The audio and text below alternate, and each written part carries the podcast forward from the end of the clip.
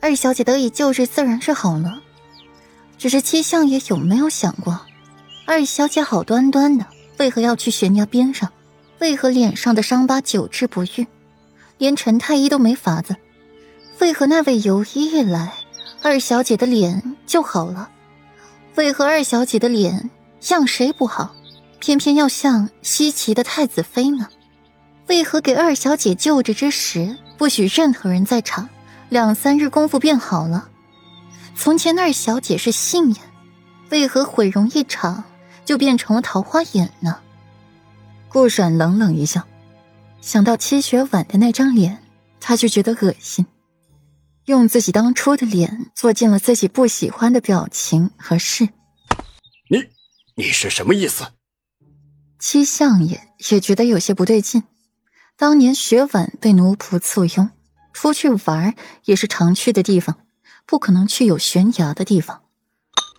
够了，世子妃，你说了这么多，到底想要说什么？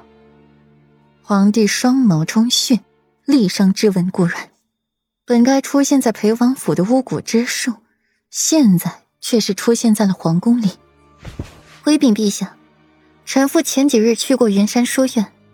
在藏书阁里看到了一本书，书中有这样的一段记载：传说有一种果，名眼果，把眼果从鼻孔中放入，啃食脸上的肌肤骨肉，随主人意愿，等愈合之后，又是另外一张容颜了。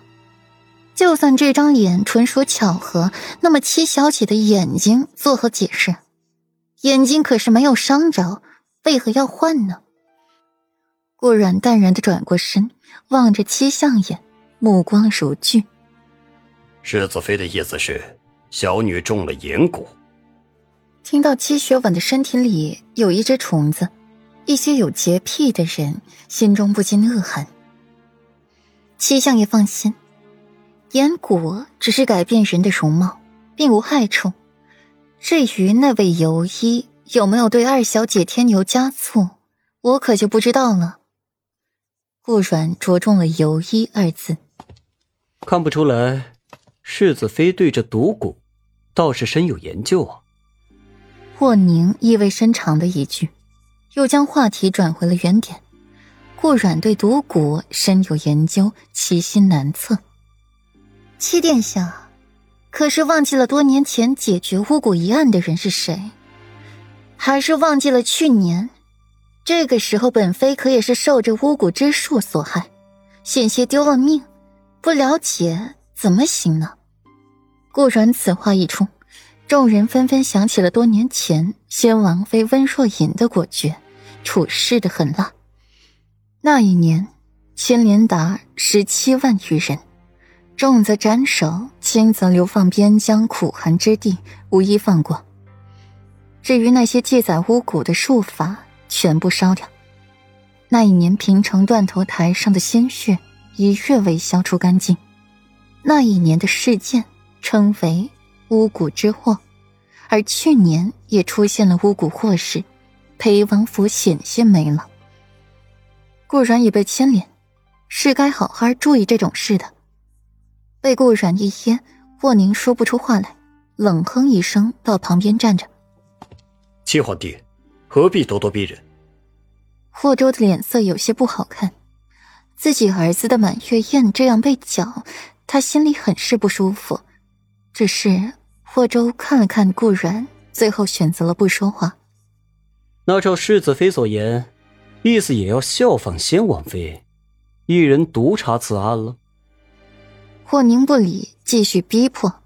知道是一回事，查又是另一回事。先王妃当年本事他没见过，却是听人提起过。如今的顾阮不过是一个中看不中用的花瓶，没有培育，什么都不是。这，顾阮露出了一丝迟疑，脸上有过犹豫和拒绝。父皇，子承父业，如今儿媳也不是例外。既然世子妃对这蛊虫这么自信，头头是道。不如就让世子妃来清场，儿臣与气相府也尽力配合便是。霍宁转身向皇帝建议：“顾阮什么样？小时候懦弱，长大了又闭门不出，如今攀上了裴玉，胆子大了，嚣张了，骨子里还是一样的卑微，能成什么事儿？”